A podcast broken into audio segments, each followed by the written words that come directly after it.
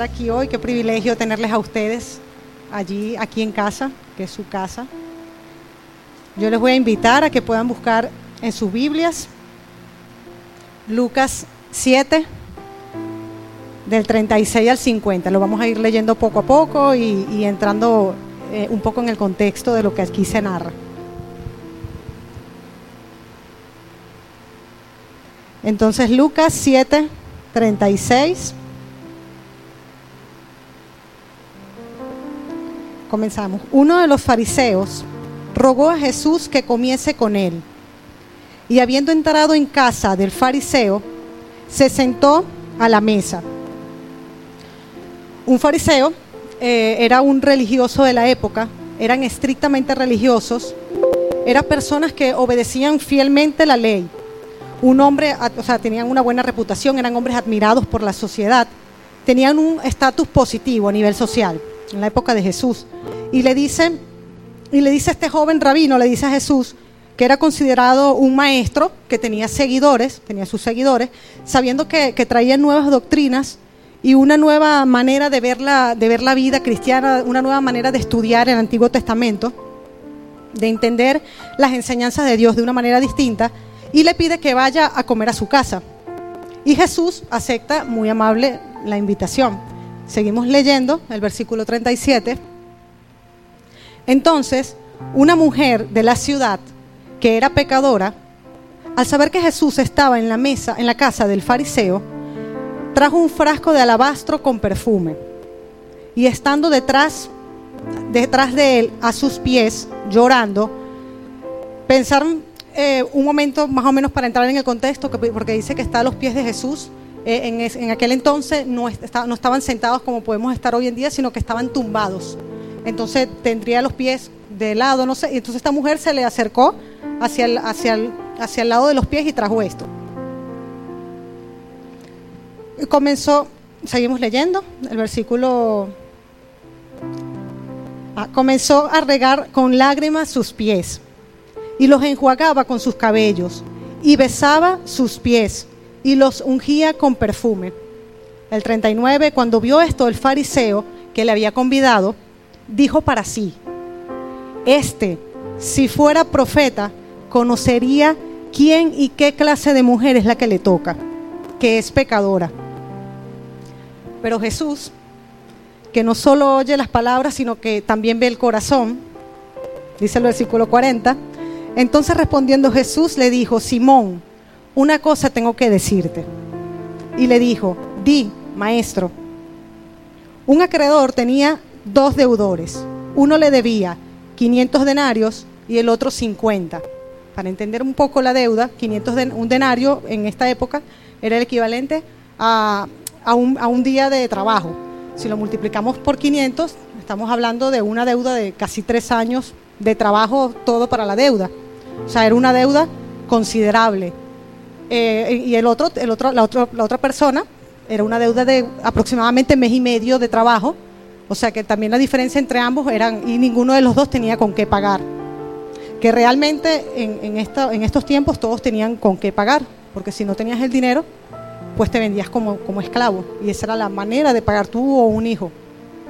Pero bueno, en esta, en esta historia que estamos leyendo, que continuamos leyendo, el versículo 42, y no teniendo ellos con qué pagar, perdonó a ambos. Di pues, ¿cuál de ellos amará más? Estamos en vivo, se me perdió. Di pues, ¿cuál de ellos? le respondió Simón, pienso que aquel a quien perdonó más. Y él le dijo, correctamente ha juzgado. Y el versículo 44, y vuelto a la mujer, dijo a Simón, ves a esta mujer, entré a tu casa y no me diste agua para mis pies, mas esta ha regado mis pies con lágrimas y los ha enjuagado con sus cabellos no me diste un beso, mas esta, desde que entré, no ha cesado de besar mis pies. No ungiste mi cabeza con aceite, mas esta ha ungido con perfume mis pies. El 47, por lo cual te digo que muchos pecados le son perdonados, porque amó mucho, mas aquel a quien se le perdona poco, poco ama. Y a ella le dijo, tus pecados te son perdonados. Y los que estaban juntamente sentados en la mesa comenzaron a decir entre sí, ¿quién es este que también perdona pecados? Pero él le dijo a la mujer, tu fe te ha salvado, ve en paz. Qué, grandes, ¿no? Son, son, son estos, estos relatos de Jesús para, para darnos, darnos dar nuestra vida de sabiduría y de aprendizaje. En esta historia podemos ver dos encuentros. El encuentro que hay entre una persona religiosa que ya tenía sus formas de, entender cómo son las cosas y de cómo tiene que ser la vida espiritual frente a una persona pecadora. Una persona que aunque no sabe mucho de la fe aparentemente, pues viene y se encuentra con Jesús de una manera diferente, de una manera fresca. Y viene con frescura, eh, esa frescura que no vemos, no vemos esa misma actitud en el fariseo, en el fariseo. Y en este texto vamos a, hablar varias veces de tres cosas. Las primeras tres cosas que vamos a, resaltar es eh, la actitud que tiene el fariseo hacia Jesús, ¿no? El fariseo invita a Jesús a su casa y le recibe con tres actitudes, o, tres, cosas que podemos ver. Primero hacia Jesús, ¿qué hace? ¿Qué hace el fariseo? Por fuera, ¿cómo le dice cuando lo vio? ¿Cuáles fueron las primeras palabras? Maestro. Por fuera le dice maestro, pero por dentro dice lo que está pensando, ¿no? Lo acabamos de leer un ratito. Si este fuera profeta, lo que había en su corazón. Es decir, no solo hay una actitud de incredulidad, sino que también hay un juicio hacia Jesús. Por fuera mantiene las formas externas religiosas de llamarle maestro, pero por dentro hay una pobreza terrible. La segunda actitud que podemos ver de él es la actitud que tiene ya no solo eh, contra Jesús, que era su invitado, sino contra la mujer. Una actitud de menosprecio. Esta mujer pecadora, lo que pensó por dentro, por dentro de él. Otra señal que podemos ver muchas veces en las personas religiosas, que consideran a, los demás o al que tengo adelante más pecador que uno mismo. Yo sí que cumplo, no, yo no adultero, yo no peco, yo soy cualquier tipo de etiqueta que le, le pueden poner a cualquier persona. Y esto habla de un, esto habla de un corazón religioso que no solo tiene una actitud negativa hacia Jesús, sino también hacia el prójimo, como lo podemos ver. Y si podemos analizar, Dios nos enseña que debemos amar a Dios y al prójimo. Entonces vemos que, este, este fariseo ya está fallando en las dos primeras cosas que Dios nos pide hacer. Luego en la tercera actitud que podemos ver es la actitud hacia Él mismo. Como Él piensa, si Jesús supiera lo que yo sé, imagínense, sabía más que Jesús, Jesús no sabe que ella es pecadora. O sea, el hombre tenía sus conocimientos no sabe lo que yo sé. Yo sí sé que ella es pecadora. La palabra de Dios dice, no seas sabio en tu propia opinión. En el libro de Proverbios 26 nos dice, viste un hombre sabio en su propia opinión, hay más esperanza para un necio que para él. Gente que no se deja aconsejar, que no se deja guiar, gente que, que toma decisiones en su propia opinión. En ocasiones nosotros estamos hablando de, estas tres actitudes de, que tuvo Simón en su momento, no a manera de juicio, sino a maneras de, aprendizaje para nosotros mismos, porque como decía Maxi la semana pasada cuando hablábamos de Pedro, de que muchas veces nosotros también, sin darnos cuenta, porque yo, también pienso que, él no lo hizo tampoco con mala intención, así como veíamos el estudio que se hizo de Pedro. Sí, y nosotros nos puede pasar. O sea, cualquiera, no es simplemente, o sea, estas tres actitudes las traemos aquí no, no, para acusar, porque estaríamos haciendo lo mismo, sino para aprender de, que cualquiera podemos cometer estos errores. Entonces, ante estas tres actitudes del fariseo, Jesús le trae una parábola para ilustrarle los tres reproches que iba a recibir ante, ante esas tres actitudes negativas. Y entonces Jesús le dice, ¿Ves a esta mujer?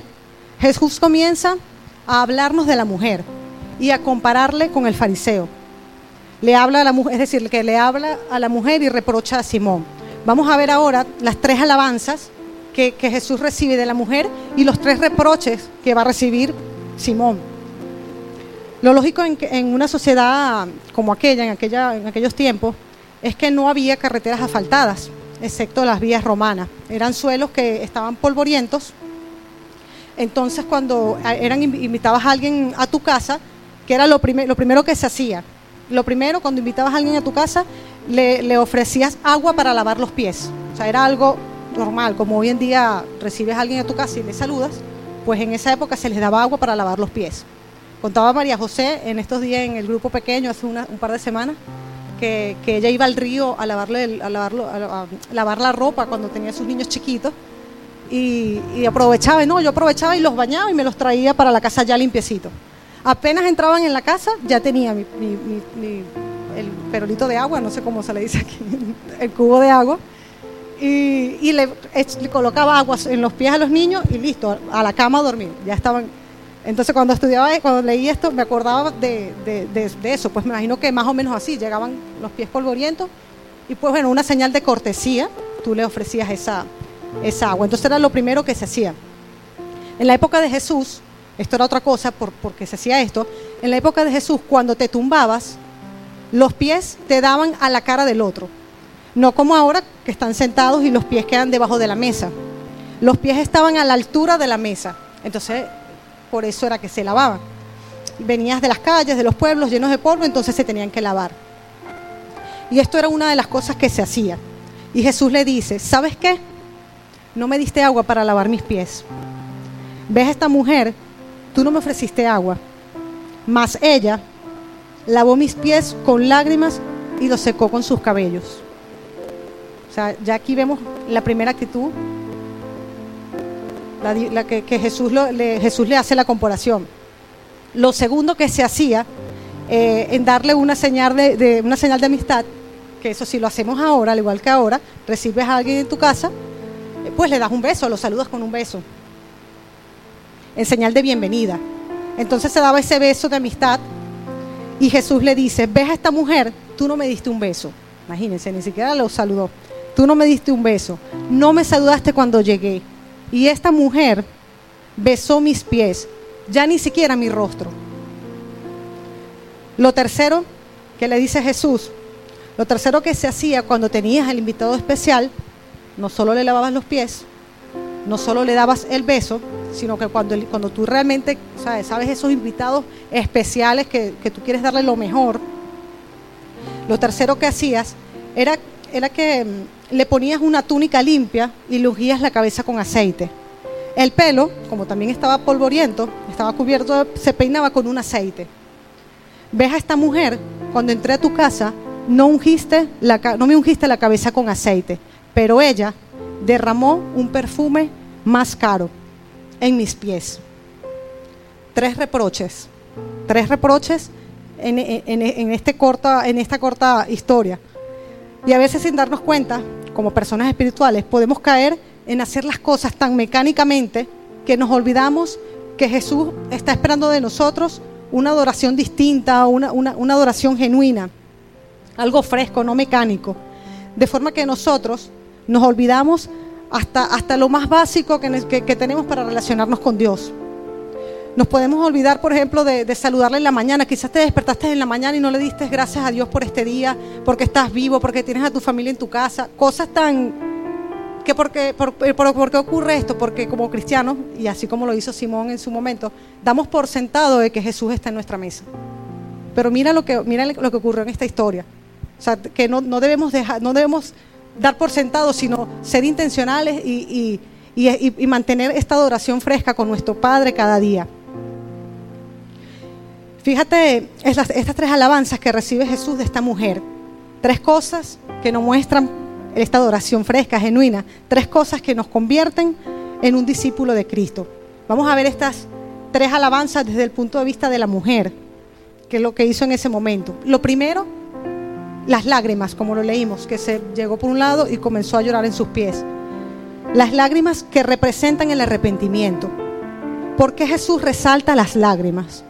Cuando una persona tiene un encuentro con Jesús, uno de los factores principales que suele ocurrir son las lágrimas. Porque cuando una persona está más cerca de Dios, se ve a sí mismo más injusta, más, nos vemos más injustos, más pecadores, y, Y es cuando somos quebrantados y comenzamos a, llorar y entregarle eso al Señor, porque Dios es el único que nos puede limpiar, porque Él dio su vida por nosotros en la cruz del Calvario para esto.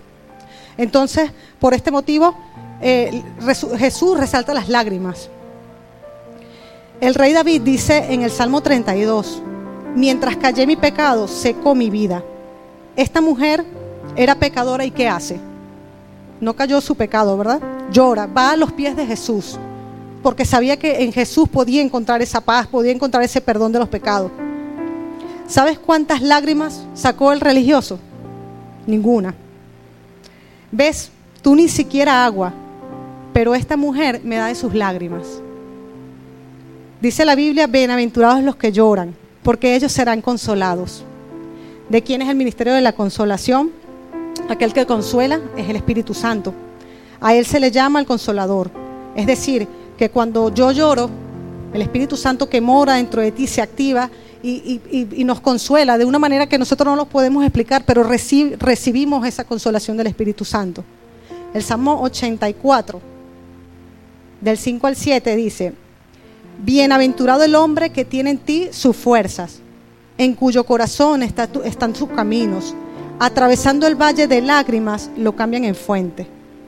Cuando la lluvia llena los estanques, irán de poder en poder. Verán a Dios del Sión. Hay momentos en que como creyentes, teniendo nuestra confianza puesta en el Señor, atravesaremos, como lo decía Maxi ahorita hace un rato, atravesaremos por esos valles que no nos gustan, esos valles, valles de lágrimas. Pero como dice en su palabra, en, el momento, en el, momento en que Dios lo decida, eso va a ser cambiado en fuente, en fuente de bendición para otra persona. Amén. No sé qué le estaba pasando a esta mujer, pero lo que, sí, lo que sí podemos saber es que estaba quebrada, que algo muy grande estuviera pasando, porque lo primero que hizo al ver a Jesús es estar en sus pies y llorar. Cuando vio a Jesús dijo, no puedo esperar más. Y cuando lo vio fue directo a él y empezó a llorar. No te sientas mal por esas lágrimas. Dios las guarda y las transforma en fuente de vida, como lo leímos hace un rato. Una amiga creyente eh, me, escribió hace un tiempito atrás y me decía que había, estaba pasando por un momento difícil, había, estaba, había perdido su bebé, que estaba en estado, y eh, ella me decía que se sentía mal por tanto que había llorado, que ella sabía que, que, Dios estaba con ella y respetaba la voluntad de Dios, pero que se sentía mal con Dios por, por tanto que lloraba. Entonces, eh, yo le decía que, o sea, que Dios no es ese padre, o sea, Dios, sabe, Dios, Dios ve esas lágrimas y Dios las va a transformar. Hasta Jesús lloró. Entonces, ¿cómo, ¿por qué pude darle estas palabras? Porque, no, porque momento, tiempo atrás también el Señor habló a mi corazón en otra, en, en, otra, en otra circunstancia diferente. Pero a sus hijos de Dios, yo, yo cuando le entregamos, como al, igual que esta mujer, cuando nosotros le venimos y le presentamos a Él nuestros momentos duros, también nuestros, nuestros momentos buenos, pues vamos a recibir palabra, vamos a recibir bendición, no para quedarnos las guardadas, sino para que luego podamos también, mediante el Espíritu Santo, pues, aconsejar y fortalecer a otras personas que estén a nuestro alrededor. Cuando hemos perdido la capacidad de llorar delante de Dios, cuando hemos perdido la capacidad incluso de vernos como pecadores y pensamos que somos seres magníficos e increíbles después de tantos años de creyentes, algo religioso se nos ha colado en nuestro espíritu. Hemos perdido esa frescura del primer amor, de ese primer encuentro con Jesús, que nos llevaba a los rincones a orar, y nos veíamos que teníamos tanto que rendir cuenta y éramos quebrantados. Yo, yo, te invito a que tú puedas recordar ese momento, e, esa, esa temporada del primer amor. Lo segundo, lo primero las lágrimas, ¿no? Lo segundo que aprendemos, que aprendemos de, esta, de esta historia y que lo utilizamos en nuestras vidas. Lo segundo es la adoración.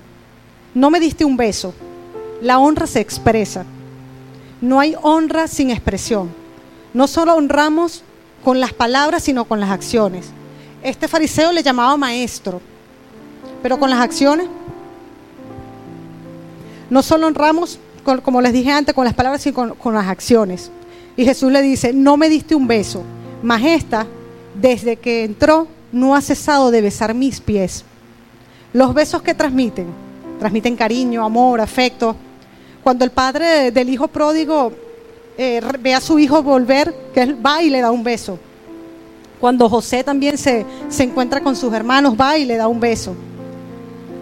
Es porque es que cuando, cuando hacemos esto, le estamos diciendo a la persona, eres importante, te quiero, te reconozco, eh, tengo felicidad de tenerte cerca.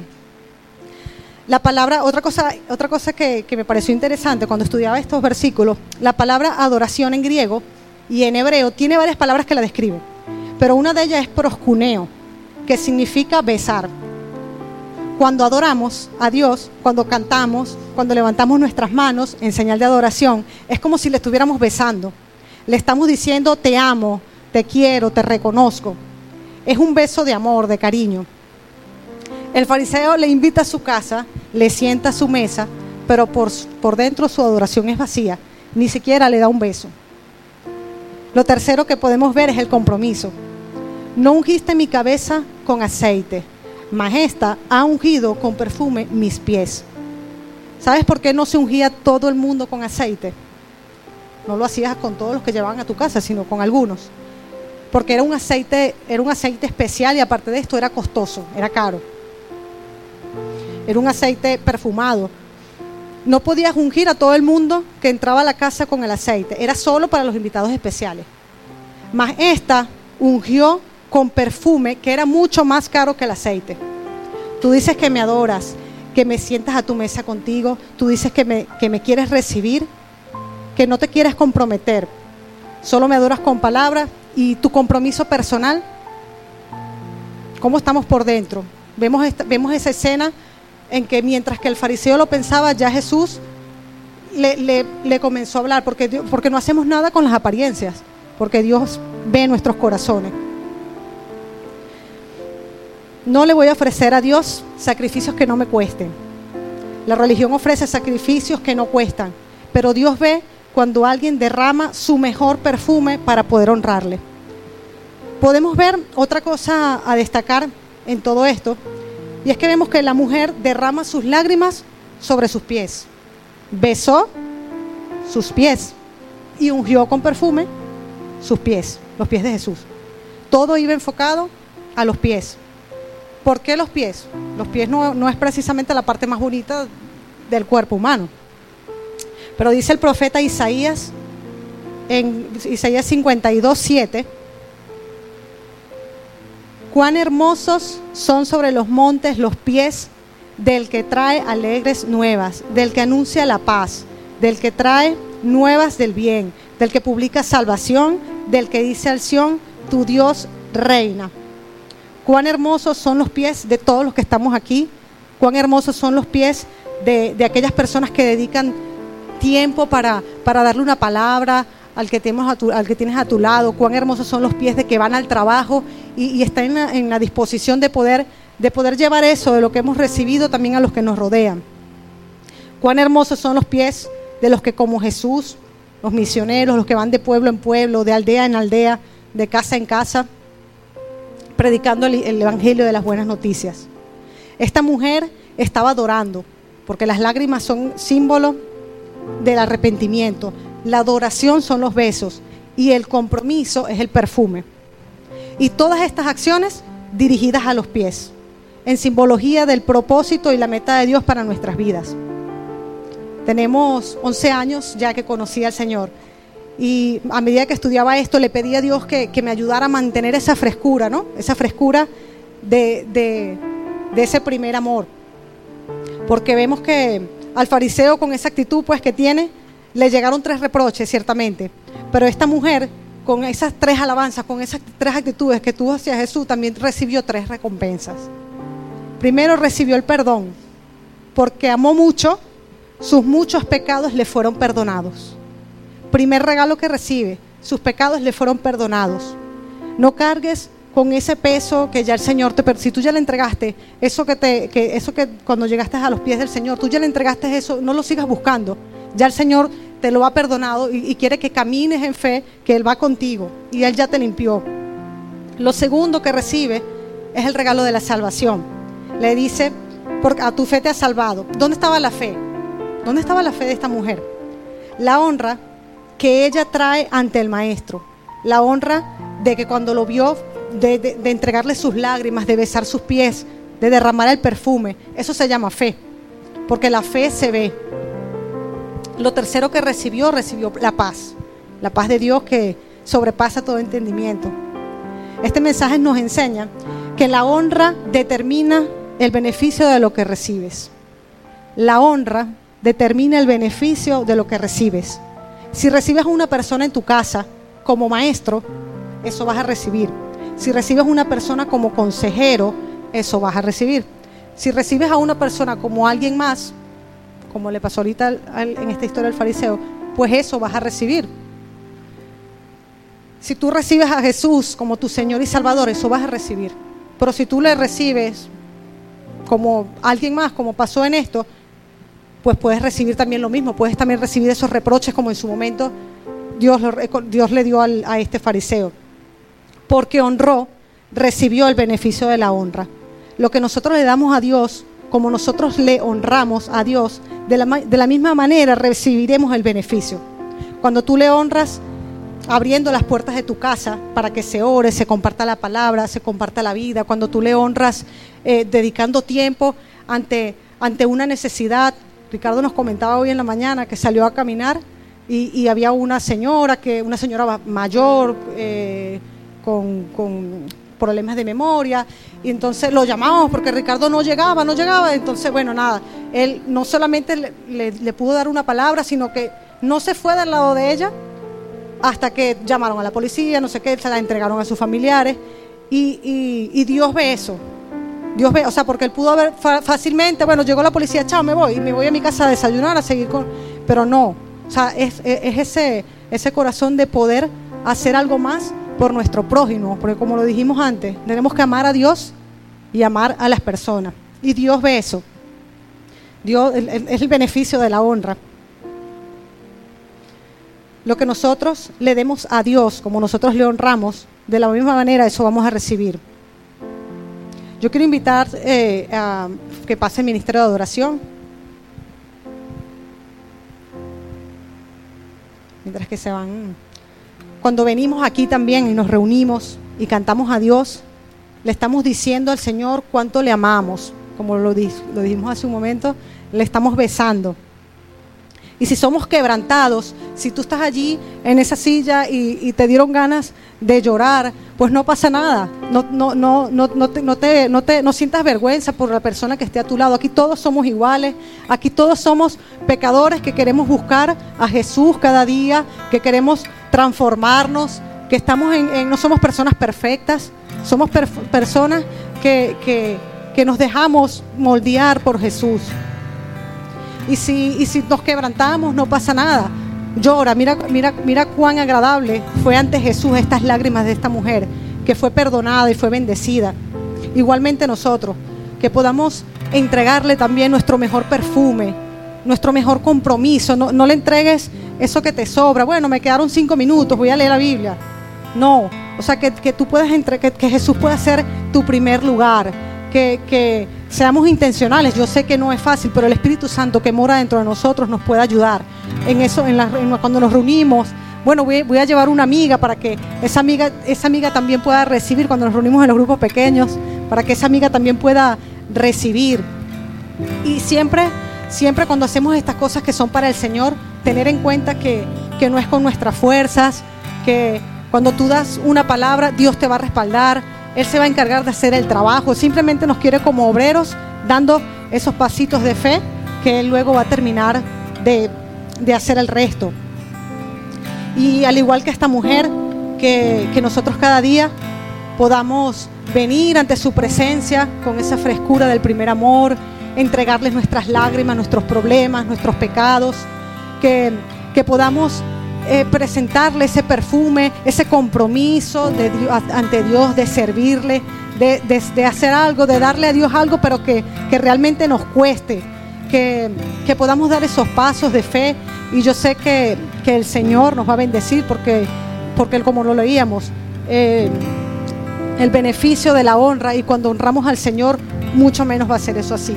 Yo quiero invitarte en este momento a que tú te puedas poner de pie y que tú puedas, esta canción yo creo que no la sabemos todos los que estamos aquí, que tú puedas tener tus ojos cerrados, que tú puedas cantarle al Señor pero con ese, con ese amor de ese primer encuentro, con, con ese amor que, que muchas veces te quebrantó en tu habitación, que te quebrantó en ese valle de, de- de lágrimas en el desierto, pero que también te quebrantó cuando estabas en la cúspide de la montaña.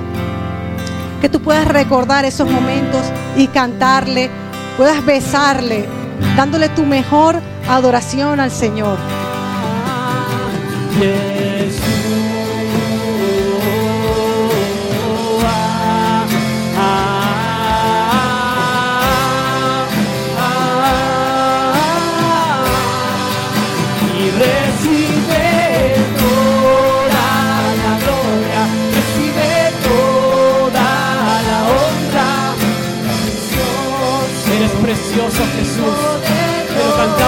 cantaram, velho.